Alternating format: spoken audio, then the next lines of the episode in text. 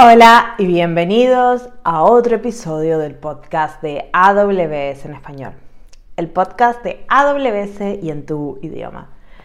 En este episodio vamos a hacer un resumen de todo lo que pasó en la semana 1 de Reinvent. Así que empecemos con el podcast.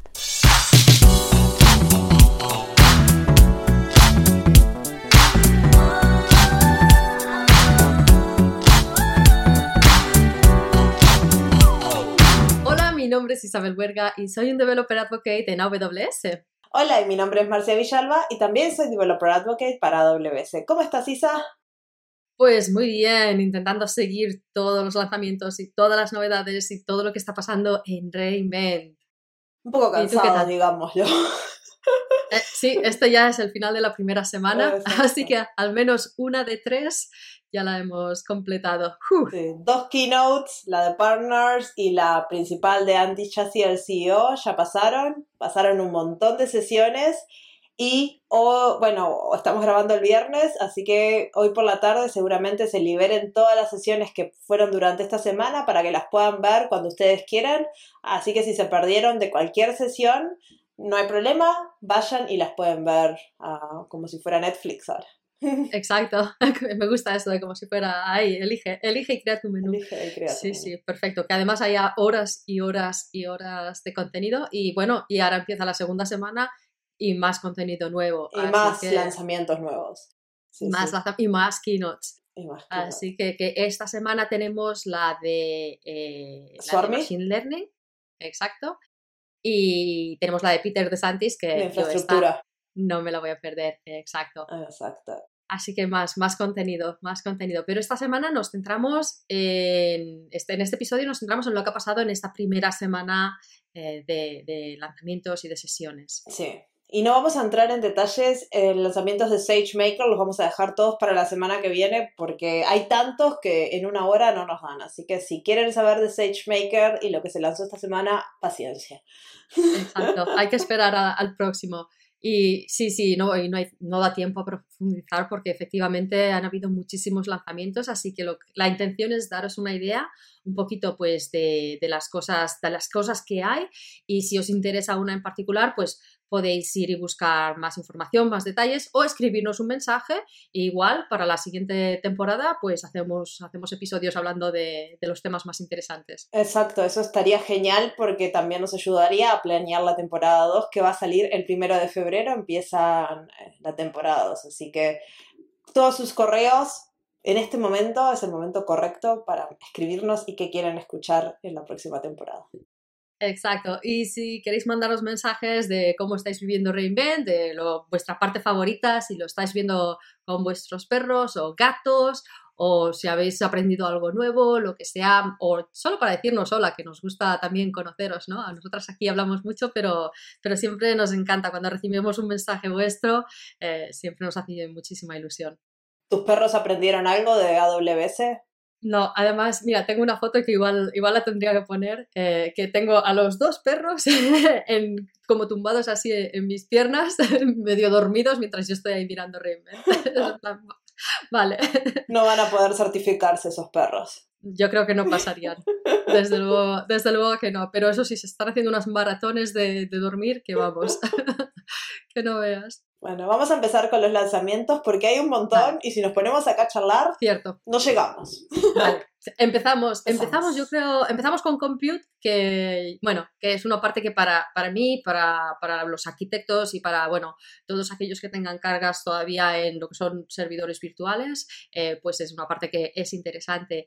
Y ha habido un lanzamiento que ha creado muchísima emoción, ¿no? Porque es algo que muchos clientes nos estaban, nos estaban pidiendo, porque hasta ahora no teníamos disponible, que son eh, instancias con Mac NC2. Ese fue el primer lanzamiento de Reinvent, porque el lunes por la noche se, siempre se hace el, primer lanzamiento de Reinvent en lo que se llama Midnight Madness, la locura de la medianoche, la primera noche de Reinvent, y siempre se lanza algo, creo que hace unos años se lanzó RoboMaker, así que este año fue la de Mac, que siempre son lanzamientos muy como que no te los esperas. Exacto, sí, sí, además este fue, sí, fue súper sorpresa y súper interesante. Y vais a poder encontrarlo en dos versiones, eh, Mojave y Catalina.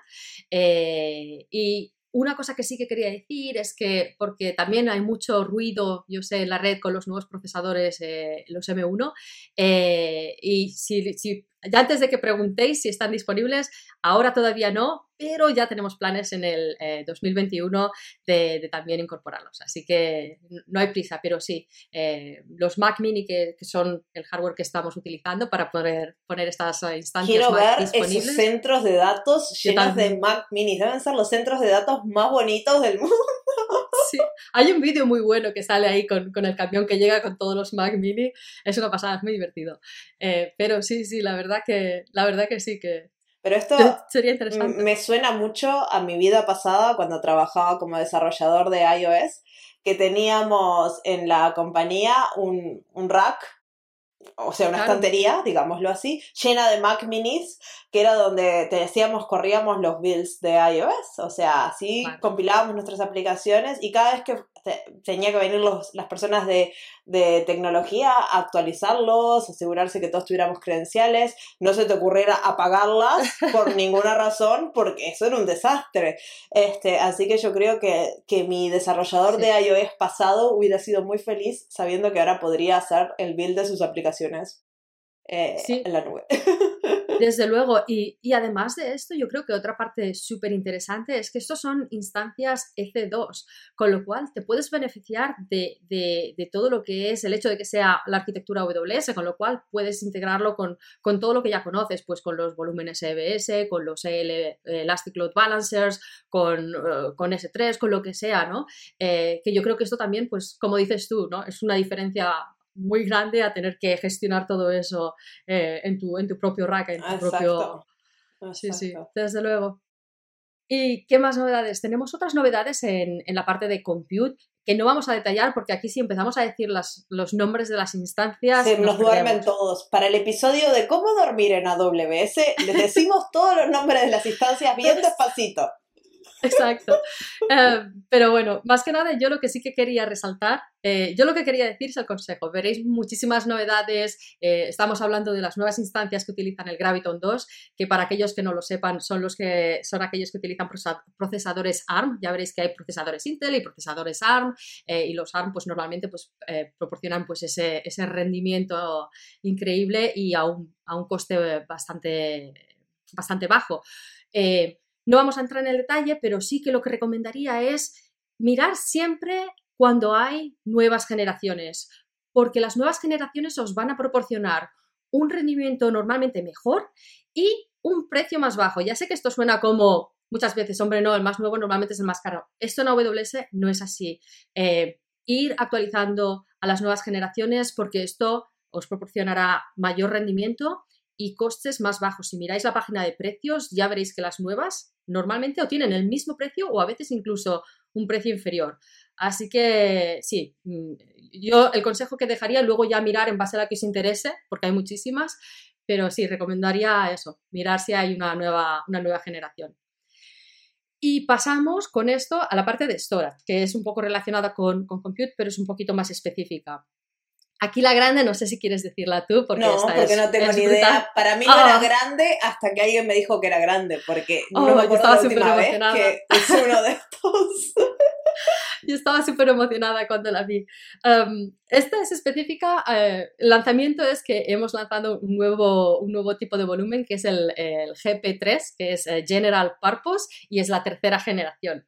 Eh, probablemente si ya utilizáis volúmenes EBS e eh, de General Purpose, normalmente probablemente estaríais utilizando el GP2 y era conocido que la limitación que tenía es que los IOPS estaban relacionados con el tamaño eh, del volumen. Ah, para, para, obtener más IOPS, pues tenías que hacer un volumen más grande.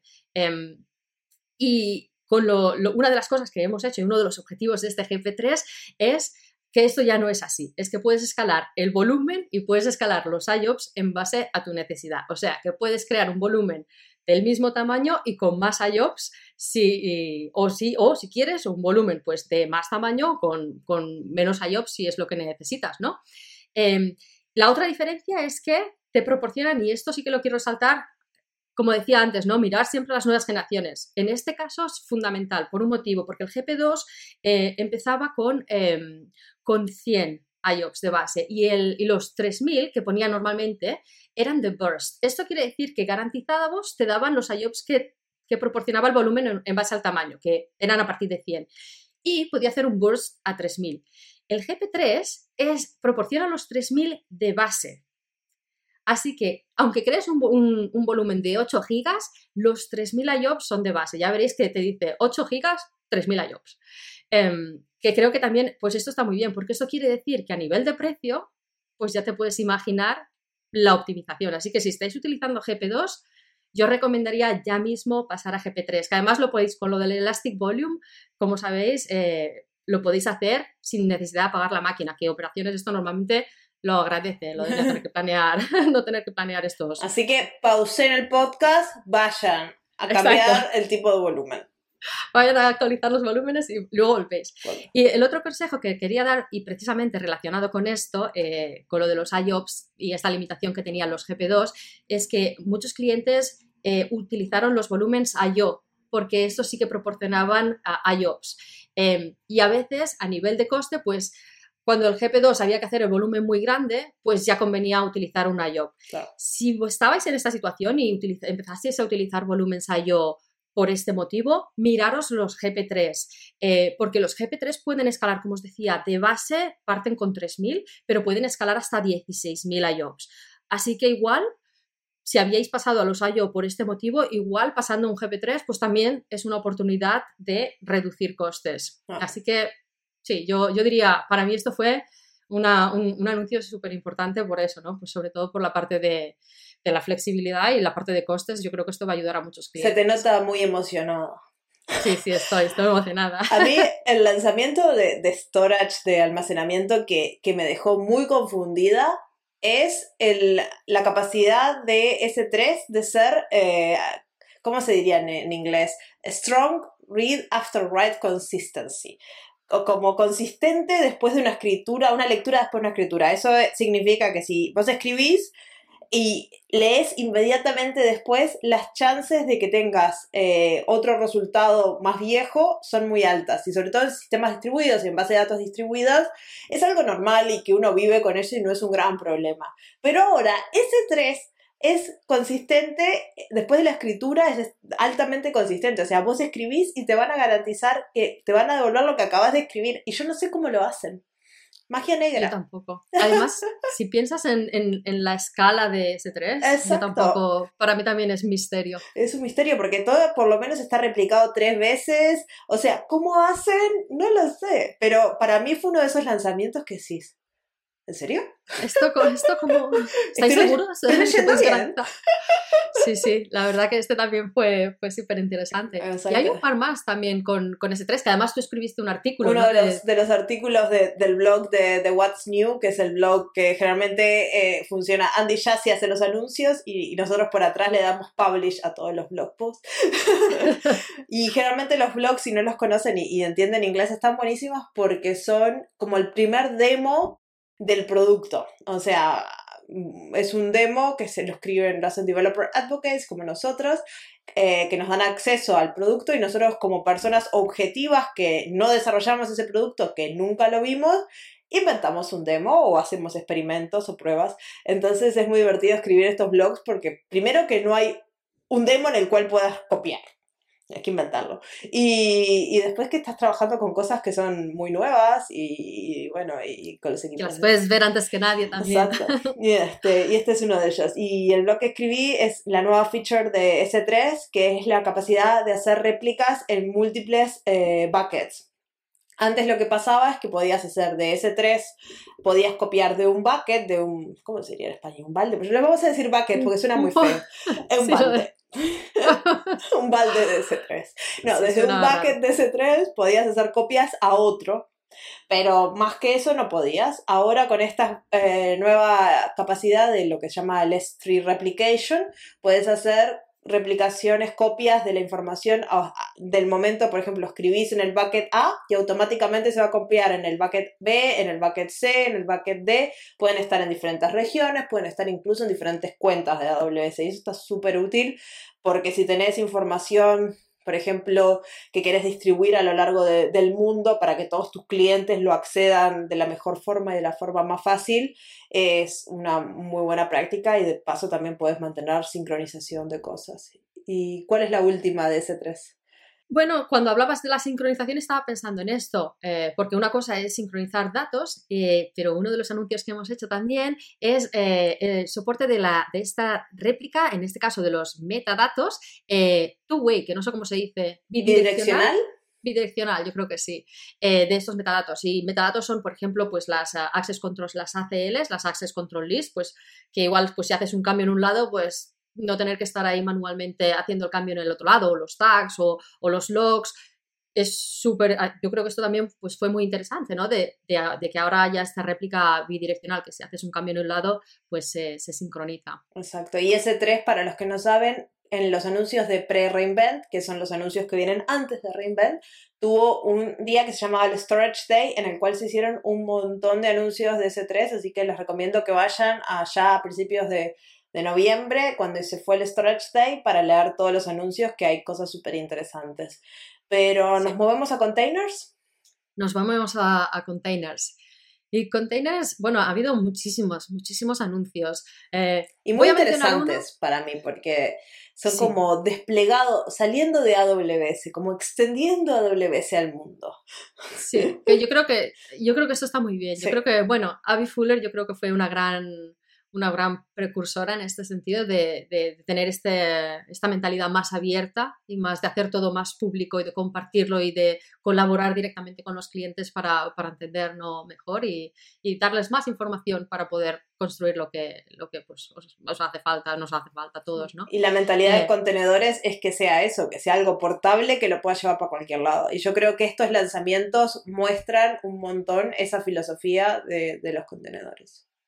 Exacto, y yo creo que con esto eh, ya probablemente estaréis imaginando que estamos hablando de los, de los anuncios de Anywhere, de EKS eh, y ECS Anywhere. Nombre muy malo, pero bueno. Bueno, a mí, por un lado, me gusta porque, te, porque está muy claro, eh, que, porque lo que significa es eso, que ahora te puedes llevar ECS y EKS anywhere, donde sea. y esto, esto lo que significa es que te puedes, que te puedes extender pues, esto a, tu on-premise, a donde sea, de Bare Metal o lo que tengas, incluso creo que Raspberry Pi estaba también Lo que sea, sí. Lo puedes agregar a tu cluster. Exacto, la control plane sigue en AWS, pero lo que te permite es em, tener estos nodos eh, que están fuera de AWS y que sean parte del clúster y gestionarlos pues desde AWS y, más allá de esto, que esto ya a mí me parece... A mí me parece genial eso. Increíble, sí, y súper útil, ¿no? Tener el poder extender eh, de esta manera. Pero otra que fue súper interesante, que forma parte de eso, ¿no? De lo que dices tú, de, de, pues, extender todavía más y, hacerlo todavía más eh, disponible, es la, la, distro, la distribución de EKS mm. de, de Amazon. La hemos hecho Open eh, source. open source, o sea, exacto, pública, así que eh, yo creo que esto también pues, pues muestra esta mentalidad, ¿no? De, puedes instalarte EKS e on-premise, nunca tocar la nube de AWS y correr exactamente los mismos, tener el mismo, la misma plataforma con EKS Anywhere y la distro. Exacto. Y te beneficias, exacto, de todo lo, del desarrollo que, que hace Amazon y la comunidad, porque ahora siendo también open source, pues permite eso, ¿no? Que, ser parte de la comunidad y que todo el mundo pues pueda, pueda aportar y crecer todos juntos. Yo creo que eso es una diferencia. Y con EKS había otra, otra novedad que es lo de los add-ons, eh, que básicamente está, eh, lo que hace es pues, simplificar ¿no? la, instalación y la gestión eh, que hasta ahora pues era un poquito más, más manual, eh, pues ahora está esta nueva funcionalidad que la, que la hace un poquito más, más sencilla, ¿no?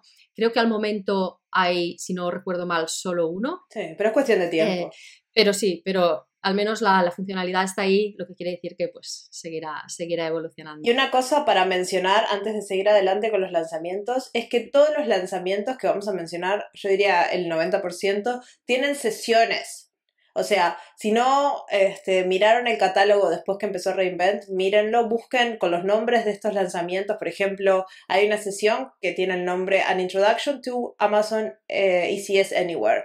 Y así van a encontrar, si buscan el nombre del lanzamiento, lo buscan en el catálogo, van a encontrar todas las sesiones. Sobre todo salieron las de estos lanzamientos esta semana, la semana pasada, así que ya van a estar disponibles para poder verlas en cualquier momento. Entonces, si tienen más dudas de un lanzamiento en particular, vayan y miren la sesión 30 minutos y aprenden un montón de cosas. Sí, exacto. Y la última de containers, que esta también creo que es súper, súper interesante para, muchos clientes. Y esto también fue porque Docker Registry hace unos meses empezó a poner limitaciones para el uso gratuito de, del, repositorio de, contenedores, ¿no? Gratuito, sí, para las cuentas que eran gratis y anónimas, eh, pusieron un throttle a los, a los que bueno, esto fue tuvo su controversia. Eh, Obvio. Y en realidad nosotros esto ya, nuestra intención em, de hacer, eh, eh, que el anuncio es eh, tener nuestro Elastic Container Registry, el ECR que ya, que ya teníamos, pero lo que nuestra intención era hacerla público. Y lo de Docker Hub, este anuncio, pues sí, fue, fue, fue el momento que dijimos esto tiene que, tiene que, tiene que pasar y, porque nosotros no queríamos, no, no, queríamos tener esa intención de poner límites, nosotros lo que queremos pues es todo lo contrario. Y de hecho, eh, cuando anunciaron esto del ECR público, em, ya lo veréis que eh, permite los, hacer los pool eh, de forma anónima. Sí, 50 WS no tenés que tener nada. Correcto. Y, y más allá de eso, el free tier, porque bueno, ya veréis que el pricing está basado en el en el storage y en las, em, y en las em, ¿cómo se llama? En el tráfico. Em, ya veréis que también cubre eh, los, los, pools, eh, los pools anónimos. Eh, el free tier es más amplio. ahora no recuerdo exactamente cuáles, cuáles eran los números, pero, pero básicamente hay un umbral para los para los pool anónimos y el umbral, si haces autenticación con una cuenta AWS, el umbral es todavía más alto, creo que va a 5 teras o una cosa así, es bastante, es bastante alto. Y la otra cosa que quería decir relacionada con lo que decías, ¿no? De, esto de los throttles y tal, eh, para los que no lo sepan, el ICR público, el, el, el frontend es CloudFront.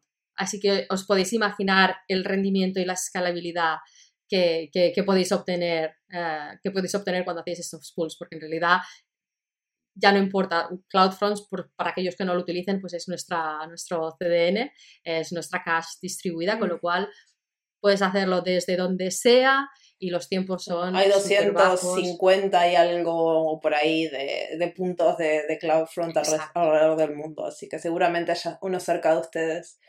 Exacto, así que no os preocupéis por problemas de rendimiento o de latencia o de cosas así o de throttling, no os preocupéis que, que CloudFront es lo que está delante del, del frontend aquí del, para, para ECR, para este eh, registro público. Exacto.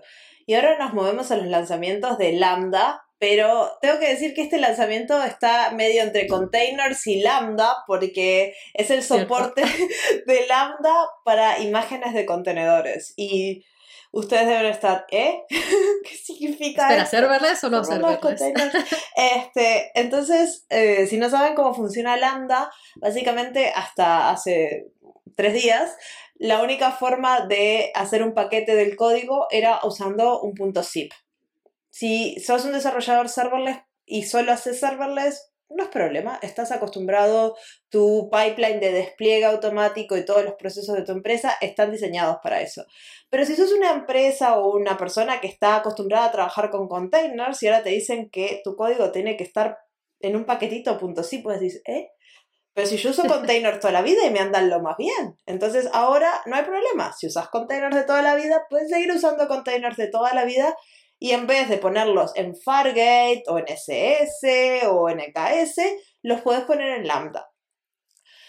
No es lo mismo. Fargate y Lambda siguen siendo dos cosas muy diferentes. Fargate soporta aplicaciones, o sea, vas a tener una aplicación, un servicio entero corriendo con sus puertos y sus sockets, este, escuchando a ver si alguien la llama, está prendida todo el rato, aunque pueda escalar, subir y bajar es diferente. Lambda, aunque soporte containers, sigue siendo una, este, una plataforma que ejecuta con eventos. Entonces, la, tu aplicación de Lambda de containers va a estar descansando, durmiendo y cuando la plataforma de Lambda recibe el evento va a despertar a tu contenedor.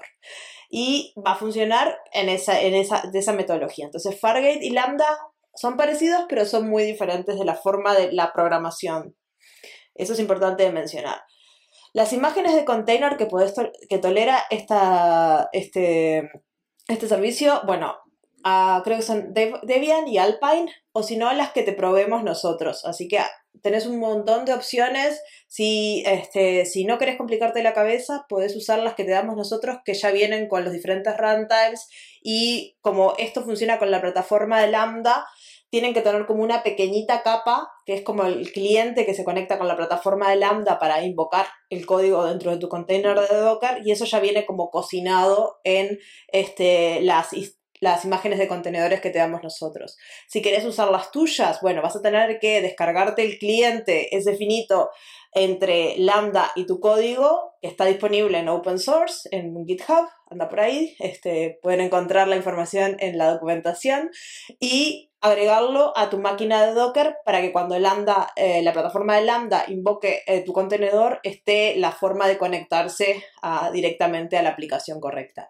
Y, y no hay más ciencia. Puedes meterle el runtime que te guste, si no te gusta Node 12, puedes meterle Node 15, todo lo que puedas hacer con contenedores está a tus manos. y hasta 10 gigas es la imagen de contenedor con las dependencias, lo cual es un monstruo gigante si lo comparamos con el tamaño de una función de lambda, ¿no? Y el otro día me puse a hablar con, uno de los developer advocates de serverless y preguntándole, ¿y, ¿y, eso cómo es posible? 10 gigas de imagen de Docker, ¿cómo pueden hacer para que esta función de lambda se ejecute por invocaciones y no me demore media hora? Entonces, eh, me contaron que funciona en base a optimización. Entonces, cuando vos desplegás tu función de lambda en la plataforma de lambda con contenedores, vas a ver que tu función no está disponible hasta cierto tiempo. Vas a ver que va a decir que está optimizando. Cuando termina de optimizar, la vas a poder consumir. Y en esa optimización lo que hace la plataforma de lambda es cortar en diferentes capas tu función de lambda y optimizar las partes que puede. Entonces, por ejemplo, si vos estás usando una imagen de Docker de Node 12, de Node 12 que te provee este, AWS, eso ya va a estar cacheado en casi todo el mundo. Entonces, lo que va a hacer eh, la plataforma de Lambda es solo agregarle la parte de tu código. Y así va a ser un montón de optimizaciones con cosas más complejas, ¿no? Y eso a mí me explotó la cabeza, es como, wow.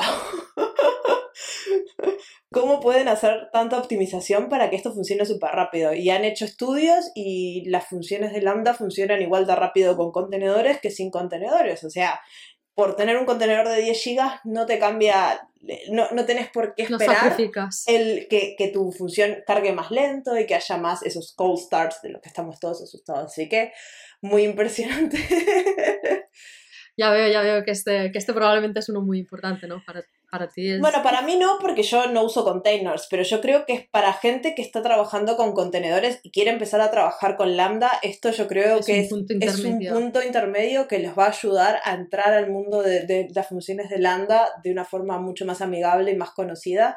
Y también si ya tienen un proceso de validación de imágenes de containers, de sus pipelines, y tienen como un proceso de creación de estas imágenes y ciertas cosas que le tienen que poner a todas las imágenes, ahora lo pueden hacer porque Fíjate que yo pensaba que este también podía ser útil, pero igual eh, tú me lo puedes aclarar. Yo pensaba que este también podía ser útil para em, para aquellos casos de uso donde el lambda todavía tenía algunas limitaciones, como por ejemplo eh, tamaño, cosas así, donde necesitabas más control, que te permitían, pues, en lugar de tener que ir, ok, containers, pues que esto también podía ser una cosa mitad. Sí, yo creo que podés usarlo para eso también. Ahora se sacaron, eh, una de las cosas que se lanzaron también son las lambdas gordas, que le llamo yo, que son lambdas, lambdas funciones de lambda eh, con una 10 gigas de memoria, lo cual te da un, muchísimo margen para traer un montón de cosas a memoria, que antes eso era una limitación porque era máximo 3 gigas, entonces ahora tenés 10 gigas de memoria, que es lo mismo que tenés de container image, este, y, y yo creo que si no lo necesitas el container, capaz no lo usás, tenés 10 gigas de memoria y 6, 6 cores en los procesadores esos, entonces eso te va a permitir hacer un montón de cosas más complejas y también en los anuncios de, de pre-lambda ahora puedes tunear un poquito el hardware que te dan este, y elegir hardware que performe de forma más óptima para hacer procesamiento de imágenes o de video. Ya no es tanto, eh, puedes elegir si quieres hardware de general o un poco más específico. Y yo creo que esas dos cosas te van a, le van a permitir a, a, la gente que quiera hacer cosas más raras en Lambda, más poderosas, este, y no tener por qué ir por el lado de los contenedores. Hasta luego, sí. Y después el último anuncio así grande de, de Lambda, eh, que todo el mundo estaba, eh, porque claro, los anuncios salen con la, salieron casi todos estos en, en la keynote de Andy Jassy, pero bueno, muchos equipos tienen que empezar a desplegar los anuncios antes, porque, a ver, las cosas no son mágicas. Y este, y este anuncio me acuerdo que lo, lo pusieron en la mañana de Europa, en el día de la keynote ya muchos clientes se habían dado cuenta que Lambda les estaba cobrando por un milisegundo de granularidad y mucha gente me preguntó, ¿y es verdad? ¿Esto es un error? ¿Esto es verdad? Así que ahora a partir de, diciembre Lambda está, tiene un milisegundo de granularidad para la facturación. Antes era 100 milisegundos y ahora es un milisegundo, lo cual hace que mucha gente ahorre un montón de dinero y también el tipo de funciones que puedes hacer ya no te estresa tanto decir, ah, esta función son solo 7 milisegundos, así que le voy a meter más cosas porque total me lo van a cobrar. Ahora puedes hacer que la lambda haga solo una cosa y una sola cosa. Sí, Sin preocuparte. Así que yo creo que, que, están muy buenos. Y todo eso, ya les digo, hay sesiones para todo, así que vayan y, y búsquenlo en Reinvent. Este, la de los contenedores, van a encontrar, no van a encontrar una charla per se de contenedores de Lambda, pero lo van a encontrar en una sesión que se llama eh, Lambda Security, este, que hablan de la Function Isolation y van a hablar de contenedores. Y después en mi charla de CI/CD eh, for Serverless Applications, que también hablo de la pipeline, de cómo cambia una pipeline de despliegue automático cuando tenés contenedores. Genial. Y después, uno de mis lanzamientos favoritos de Reinvent es eh, una nueva feature de Amplify, que ya hablamos con Gerard hace unos episodios de Amplify. Este, si no saben lo que es, les recomiendo que, que bichen ese, ese episodio. Y la nueva feature es lo que se llama el Admin UI, y esta feature lo que les permite a desarrolladores eh, sin cuentas de AWS o sin conocimientos de AWS es crear aplicaciones de Amplify en una consola que es súper amigable este, que hace una abstracción de todo lo que es las tablas de Dynamo, las API de AppSync, es todo de una forma mucho más amigable, mucho más cercana, capaz un desarrollador de cliente o de frontend, y, y a mí me encantó. Aparte trae una feature que es la de manejo de contenido. Y esto es algo que a mí me fascina porque yo soy muy vaga. Cuando hago mis aplicaciones, a veces hago aplicaciones que están disponibles para, para la gente, pero después, claro, uno tiene que poner esa información para que la gente las pueda leer y decís, ah, no voy a hacer una página de administración solo para mí. O, entonces vas a la base de datos y, y, escribís todos los registros ahí a mano. En cambio ahora con la Admin UI te permite tener el manejo del contenido de una forma más amigable y que no tenés que crearlo desde cero. Entonces eso me encanta. Les recomiendo mucho mirar esta, esta feature porque si están con Amplify y tienen un equipo de desarrolladores de, de cliente full stack, me va a encantar.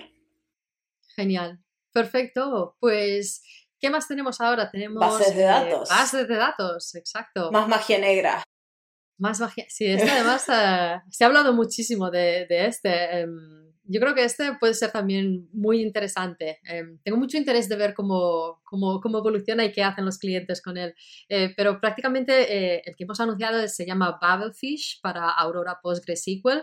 Y prácticamente lo que hace, eh, yo creo que por eso lo han llamado lo de Babelfish, eh, pero es una, una capa de, de, traducción eh, para cualquier, para bases de datos y especialmente pues en la keynote se habló muchísimo de Microsoft SQL Server em, y te traduce sin tener el cliente, si tú tienes ahí pues tu código no tienes que hacer ya, si querías usar Aurora pues antes tenías que hacer toda la portabilidad de código ahora ya no hace falta. Con Bubblefish, Bubblefish ah, va a hacer va a ser esta capa que se sienta en medio y que va, a hacer la traducción por ti. Así que sin necesidad, con el mismo código que utilizabas en Microsoft SQL Server, ahora ya puedes utilizar. ¿Y esto que sería como parte de, tu plan de migración de bases de datos?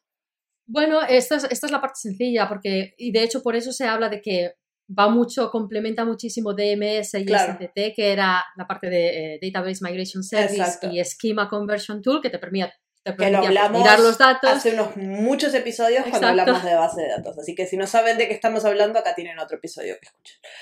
Exacto. Y el Schema Conversion Tool te hacía la conversión del esquema, pero claro, luego la parte de código, porque muchísimos clientes tienen ahí pues, sus, procesos y su código que, claro, que depende del, motor. Eh, y en este caso, pues por ejemplo, pues si tienes que migrar pues, de Microsoft SQL Server a Aurora, pues esto requería muchísimo trabajo porque tenías que estar ahí mirando, revisando todo este código y convirtiéndolo a un lenguaje compatible para, poder, para que funcionara en Aurora. Y, y Babelfish, pues esto ya, ¡pum! Está, y aparte, este esto es open source también. Sí. Así que... Esto sí, esto es importante también decirlo, sí, sí. Y también hay una sesión Exacto. Y también hay una sesión eh, específica para esto, así que si os interesa, eh, se llama Introducing Bubblefish for Aurora, eh, for Aurora PostgreSQL, así que sí, no os la perdáis. Y la otra, súper, que a mí esta me pareció súper interesante, especialmente, sí, sobre todo desde un punto de vista de operaciones, porque esta era, esta era una limitación de Aurora Serverless que antes, por ejemplo, pues tú tenías ahí tu Aurora Serverless, ¿no? Y, a veces pues te pasa que necesitas escalar y, antes eh, para escalar lo que tenías que hacer era duplicarlo, duplicar la capacidad, ¿no? Y, pues tardaba, tardaba, tardaba un poco. Eh, y ahora lo que hemos hecho es Amazon eh, Aurora Serverless versión 2, que aquí yo creo que esta también pertenece a la categoría de magia, negra una es que te permite escalar, ya no tienes esa, limitación, eh, te permite escalar en base a tu, bueno, te permite escalar, escala en base a la necesidad, porque es obviamente serverless, y la otra es que lo hace eh, milisegundos. en milisegundos, en una fracción de lo que hacía, que, ya era rápido, pero bueno, pero a veces si tenías esa, ese pico ahí, ¿no? De, y, y, te hacía falta, pues antes tardaba unos segundos y ahora es milisegundos, que a mí esto, a mí esta es la parte que me parece magia negra. Y yo creo que una de las cosas también que prometieron con Aurora Serverless 2 es que va a tener las mismas características que Aurora no Serverless, porque a Aurora Serverless le faltaban cosas o tenía partes que le, que le faltaban y ahora Aurora Serverless 2 debería ser igual que la Aurora común. Genial. Y esta, sí, la única cosa que esta está, eh, es una de estas que es en preview, no es todavía GA, pero bueno, pero si os interesa, eh, yo siempre recomiendo, si tenéis la oportunidad, de, probar la preview, porque es el momento para dar vuestro feedback y para que la versión final también tenga en consideración las necesidades, vuestras necesidades. Capaz podemos contar un poco de qué es esto de preview, ¿no? Preview, si no conocen, es como una vista previa al servicio y muchas veces cuando van a usar un servicio en preview les va a pedir que llenen un formulario. Y ese formulario le estamos pidiendo que lo llenen para poder tener su información de contacto y después ponernos en contacto con ustedes para saber si el servicio cumple con los requerimientos o cómo se podría hacer mejor. Este, los servicios en preview generalmente no los recomendamos de uso en producción ya que pueden cambiar un montón entre que son de preview y que van a estar disponibles. Y muchas veces los servicios de preview tampoco tienen soporte de herramientas como CloudFormation o, o otras cosas que son como cruzadas, ¿no? Porque este, eh, como agregar más complejidad hace que el servicio sea mucho más difícil de cambiar luego. Entonces, este, la idea de estos servicios es que los prueben, que vean si cumplen sus requerimientos, si no cumplen, como decía Isa, es el momento perfecto para dar feedback, este, den el feedback y, aprovechen a mejorar los servicios para que cumplan sus necesidades. Exacto, sí, pero yo creo que yo creo que yo siempre lo he visto como una oportunidad perfecta para, para bueno, no, no, simplemente para verlas, para ver un poco lo, en lo que estamos trabajando, eh, pero sobre todo para eso, para, para asegurarse que, que, lo que están haciendo los, los, equipos de servicio, los que están desarrollando el servicio, eh, para que tengan en, consideración tus, tus, necesidades, ¿no? Que no siempre, muchas veces consideramos las generales, las que conocemos, pero, pero igual pues es importante, ¿no? Considerar todas. Exacto. Y seguimos con, con la magia negra y los previews y hablamos de Amazon QuickSight Q, un, un, nombre que es muy fácil de googlear, porque estoy segura que Google le encanta cuando uno pone letras solas. ¿Qué hace este servicio, Isa? Esto es muy interesante. Para aquellos que no conozcan QuickSight, Amazon QuickSight es el servicio que teníamos eh, para, para BI, para inteligencia empresarial, creo que es la traducción, que básicamente te permite pues, crear estas dashboards y reports que van muy bien ¿no? para cuando tienes que hacer analíticas de forma visual. Em, y con Amazon QuickSight Q lo que te permite es, utilizando lenguaje natural, eh, tú pones ahí tu pregunta y QuickSight te crea las visualizaciones más adecuadas y te proporciona estos... Em, estos eh, insights eh, de tus datos que, que, pueden ser, que pueden ser interesantes. Sí, esto es, esto es magia negra, bueno, magia negra o inteligente, machine learning, inteligencia artificial. Magia negra. magia negra, sí, sí. Pero, pero sí, esto, esto yo tengo muchísima curiosidad también de ver. Es otro que está en preview, así que, así que no dudéis en probarlo. Yo tengo mucha curiosidad de ver cómo evoluciona porque, porque sí, esto de utilizar estas, como las llaman, las Natural Language Query, NLQ, eh, Aparte se encarga de corregir si tenés algún error cuando, cuando lo, lo tipeás, o sea, te lo va a corregir, te lo va a entender y te va a crear estos reportes. Es como poder preguntarle a, no sé, a un esclavo personal en la computadora y decirle, ¿a ¿cuántas ventas tuvimos en noviembre del 2014? Y vos decís, ¿hola? ¿Cómo puedes saber? ¿Cómo puedes saber? A mí me puede llevar dos horas escribir ese, ese código, pero Sí, sí, no, y, puedes hacer preguntas más, incluso más complejas y más elaboradas. A mí no que, se me ocurre. Que hagan referencia, que hagan referencia. Bueno, aquí tenemos, por ejemplo, déjame que ver, a ver, ¿qué tenemos, por ejemplo? Ahí está. Eh, cómo, cómo, las ventas se están. Eh, cómo mis ventas me, eh, se comparan o me, me, están llevando hacia la cuota, ¿no? Eh, con lo cual ya estás aquí con, con varias dimensiones mm, o, cosas así, el, ratio, de conversión de mis campañas de marketing, por ejemplo. Es muy loco. Cosas así. o los productos que se han vendido más sema, eh, una semana respecto a otra semana. Eh, así que si tienes, no es aquello que tengas que decir solo, dime los top 3 de esta tabla. Puedes hacer preguntas en plan, con, exacto, y con lenguaje natural. Que yo esto por eso digo, lo veo súper interesante de ver. ¿Y qué más tenemos? En Analytics. Tenemos también, oh, AWS uh, Glue Databricks, que este fue también anunciado, eh, si no recuerdo mal, en pre-Reinvent. Mm.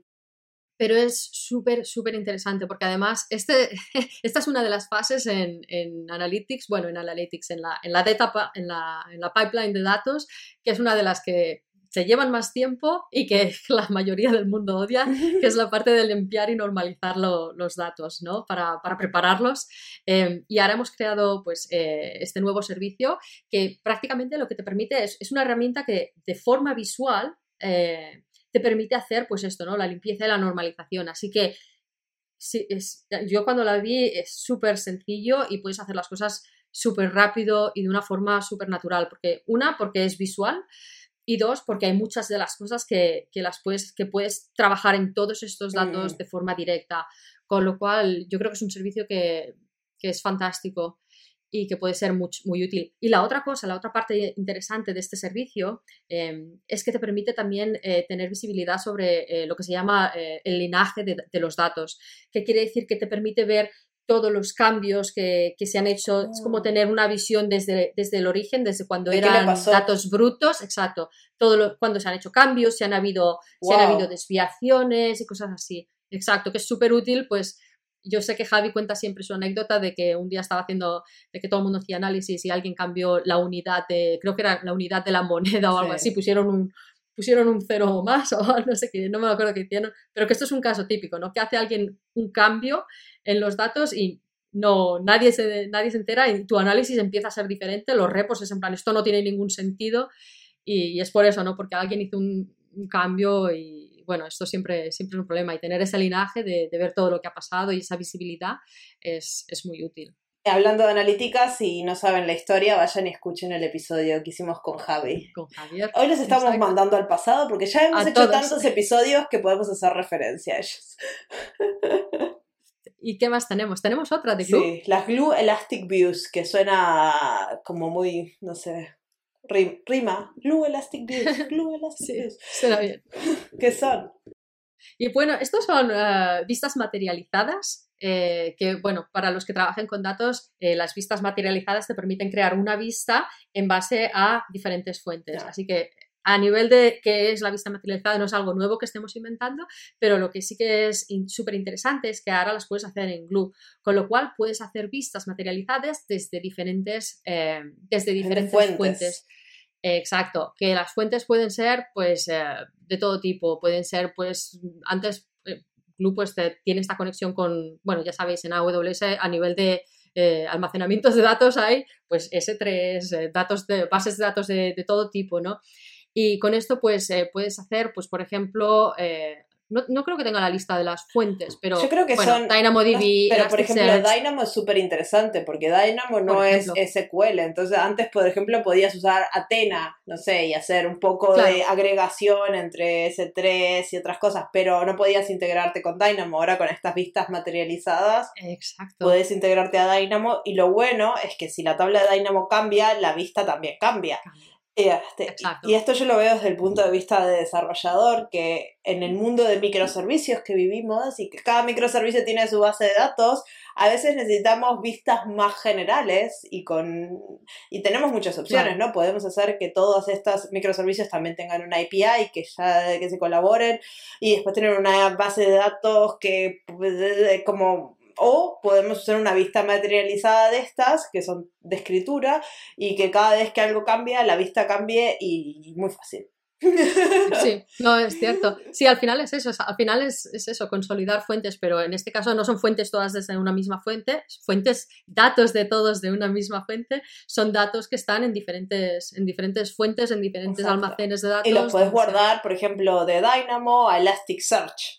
Entonces, después tenés la, la vista materializada en Elasticsearch y la puedes usar en Elasticsearch eh, en, no sé, Kibana, por ejemplo. Claro, sí, sí, perfecto. No sé para qué, pero podés. Porque Kibana te hace lo que es la, la, sí, la la visualización. Pero digo, por decir un ejemplo raro, pero podés. Sí, sí. Pero exacto. Claro, es que los, los escenarios con, con este servicio son Infinitos. infinitos, sí, sí, la verdad que sí. Así que bueno, también otro de estos que a ver, a ver la evolución y, y todo lo que todo lo que se construye, ¿no? Sí, sí, también está en preview. Así que tiene mucho para, para mejorar. Y ahora, Oportunidad de dar feedback. ya, hablemos un poco de, de, de unos este, lanzamientos que son como más, este, con un- unos casos de uso muy específicos. Son los casos de uso industriales. Y se lanzaron cuatro servicios que son parecidos, pero no parecidos, pero más o menos, no sé, este, pero están ahí. Re- Relacionados o, no relacionados. o- Exacto. sí. Tenemos Sí, sí. dos aparatitos y dos servicios de AWS. Tenemos, podemos hablar capaz, por ejemplo, primero de, Yo empezaría con Monitron, Exacto. con el Amazon Monitron. porque tiene un nombre muy cookie, Monitor, Mon- Monitron suena como si fuera un Monitron. transformer. Es- y es muy cookie, no sé si lo has visto, pero de verdad es, Es una cajita, cookie. parece un bomboncito. Sí, es una cajita. Esto es, em, son sensores. eh, además es súper interesante porque son sensores que, que pones en tus, en tus equipos, Sí. em, en tus equipos industriales, cualquier equipo, y básicamente detectan pues eh, temperatura, Vibración. vibraciones, y gracias a esto te permiten eh, pues detectar potenciales anomalías e incluso poten- predecir potenciales Sí. problemas en el equipo. Exacto, estos servicios van a mandar eh, la información a AWS y vos no tenés que hacer nada, nada, nada. Pones el aparatito y el aparatito envía, se Exacto. conecta, hace todo. Y eso es fantástico si no te querés meter en el baile. Y Y esto es súper útil por si habéis oído hablar de eh, mover, cómo moverse de, eh, de un modelo reactivo a un modelo predictivo. Eh, esto es exactamente lo que, lo que necesitáis. Esto es lo que tendríais que, que mirar. Y además es súper útil. Para aquellos que, eh, para aquellos que ya tengan eh, los sensores, había, hay la otra novedad Exacto, que es eh, si ya tienes tus sensores, este es el sensor que, pum, es la cajita que como decíamos pones en el equipo, pero si ya tienes tus sensores, Amazon Lookout for Equipment. Exacto, acá mandás de tus sensores a S3 o me imagino que es el, destino, y después creas estos este, modelos que analizan la información de, de, tu equipo, de las vibraciones, la temperatura y toda la información que le des, y te va a decir si tu equipo está bien o se está por romper. Exacto, súper útil. Y luego nos movemos a los otros dos que tenemos siempre pues en este, en este campo y igual yo empezaría con el panorama. AWS panorama, exacto, hacemos lo mismo, ¿no? Exacto. Y panorama son camaritas. Exacto. Este, son camaritas que están, por ejemplo, en una línea de, de, fábrica y están mirando y, este, y van a detectar anomalías en los productos y vos no tenés que hacer nada. Ellos mandan la información a AWS y van a usar modelos de Machine Learning para entender cuáles productos son, están bien y cuáles no. Si hay algún problema, si hay anomalías, y no solo para las eh, líneas de producción, líneas de producción o los puedes utilizar también para cualquier, tipo de cámara, eh, lo que va a hacer es eso, pues eh, va a utilizar estos modelos para, para, aprender y detectar lo que es una anomalía. Y después está el servicio, que si vos le mandás la información a AWS, ya tenés las cámaras, por ejemplo, en tu línea de producción, para poner un mismo ejemplo, ya las tenés porque estabas haciendo algún tipo de, de usar, no sé, algún tipo de local o estabas usando tu servicio. Entonces ahora le mandás esta información a Lookout for Vision y él te va, ese servicio te va a decir si es una anomalía o es un defecto en el momento. Entonces va pasando cada producto y te va a decir pip, pip, pip, defecto, Exacto, sí. Que esto es siempre lo mismo, es moverse de un modelo eh, reactivo a, un modelo predictivo, porque igual tenías ahí las cámaras de, para monitorizar, ¿no?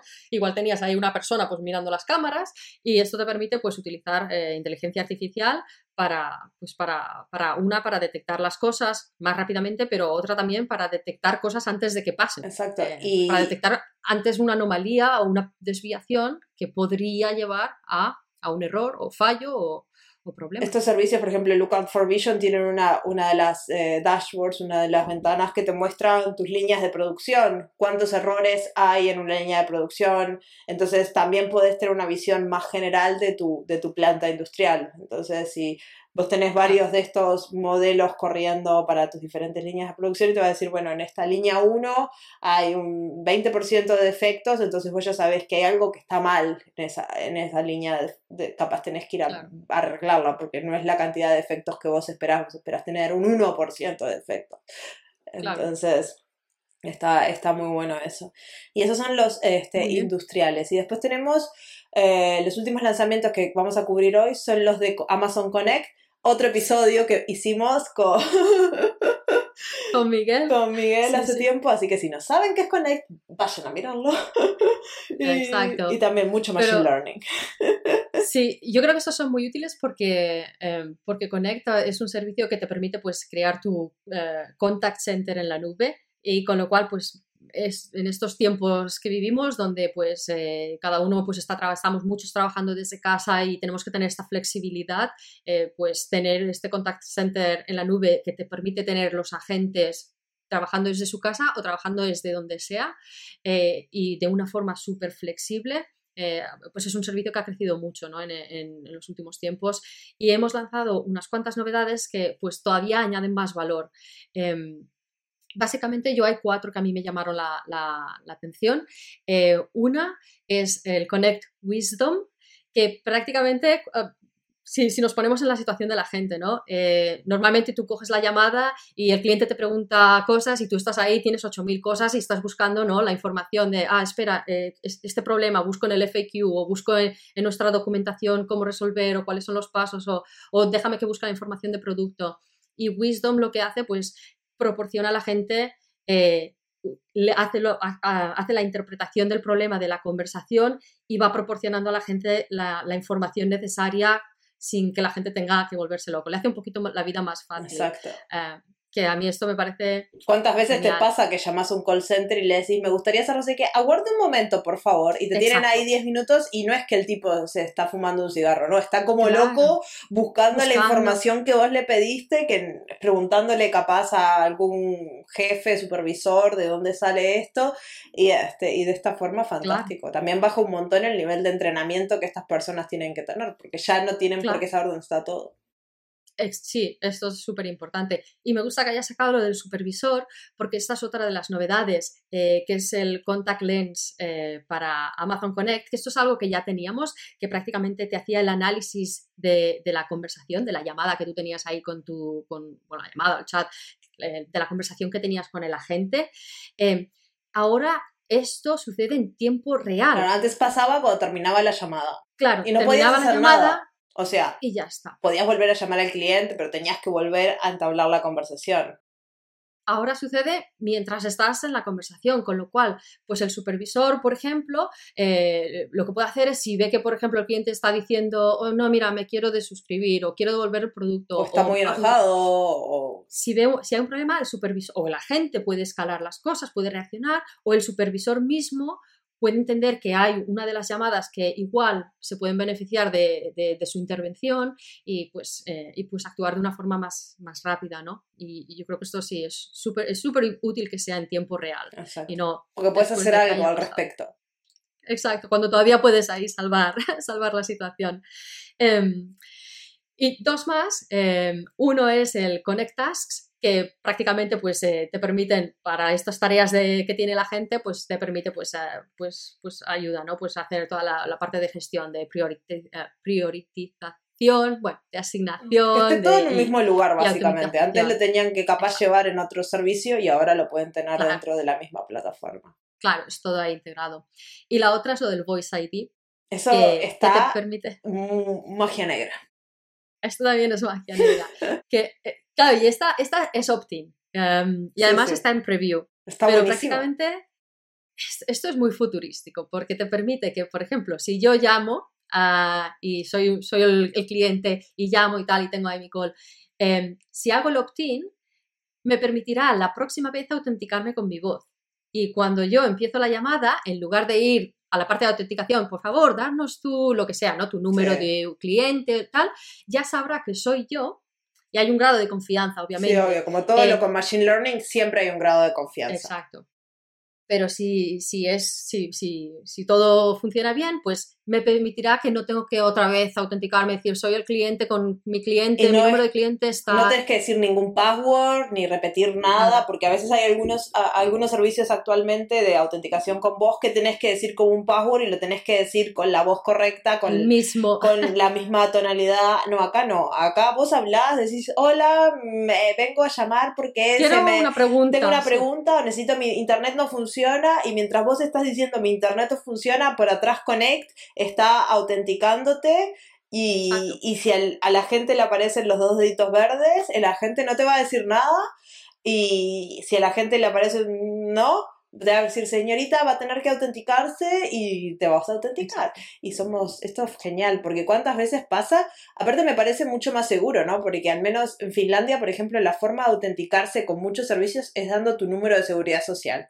Y el número de seguridad social no es la gran seguridad, lo sabe todo el mundo, porque lo decís en cualquier lado. Llamás al hospital por favor, ¿cuál es tu número de seguridad social? Lo decís en el medio del colectivo porque estás ahí. Lo todo el mundo. Y cualquiera lo puede escuchar. Están todos los documentos, es una cosa muy pública. Entonces cualquiera puede decir, bueno, voy a llamar como Marcia, voy a dar mi número de seguridad social y no sé, me voy a dar la vacuna de la gripe. Podés. Sí, sí. Eh. No, pero es verdad, es, muy... Además, a mí me gusta muchísimo a nivel de experiencia del usuario. Oh, yo, no, yo tengo unas ganas de, de llamar y hola, que quería que me miraran a ver dónde está mi pedido, a ver dónde está mi pedido, cuándo llega, tal. Y que directamente me conteste la gente, hola Isabel, sí, ya, oh, ya veo que tienes el pedido, ¿sabes? En plan, ya, esto de, espérame unos segundos que estoy, primero tengo que autenticarte, espera que tengo que verificar esto es una experiencia completamente diferente. Así que. Y con ese, ese lanzamiento de, de, Magia Negra, entre otros, hoy creo que todos nuestros eh, oyentes quedaron muy confundidos porque para nosotros hay muchas cosas, hablamos de muchas cosas y hay muchas cosas, como verán, que no tenemos ni idea cómo funcionan. Obviamente con el tiempo empezaremos a entender un poco más de los servicios y les podremos contar más, pero esto, a ver, acaba de ser lanzado hace dos días todo nuevo. Y es todo nuevo como para nosotros, como para ustedes. Somos capaces a veces de, de, poner la información capaz en palabras y contarle algún cuento, pero tampoco es que sabemos muchos detalles porque es nuevo. Es todo nuevo, sí, sí. Así que todos ahora a descubrir. Exacto, a ir a las charlas, a aprender más. Y si hay algún lanzamiento en particular que les gustaría saber más y que les gustaría que hiciéramos un episodio, mándanos un correo. El link está en la descripción de la caja del episodio. Perfecto, pues yo creo que con esto ya a, prepararnos para, la semana 2, para la segunda semana de Reinvent. Y la semana que viene van a tener otro episodio con más lanzamientos. Exacto, más, pero diferentes, esta vez otros. Pues muchas gracias, Marcia. Muchas gracias, Isa, y que tengas una muy buena semana 2 de Reinvent. Igualmente. Hasta pronto. Chao, chao. Muchas gracias por escuchar el podcast hasta el final. Y nos vemos la semana que viene en otro episodio del podcast de AWS en español. ¡Chao, chao!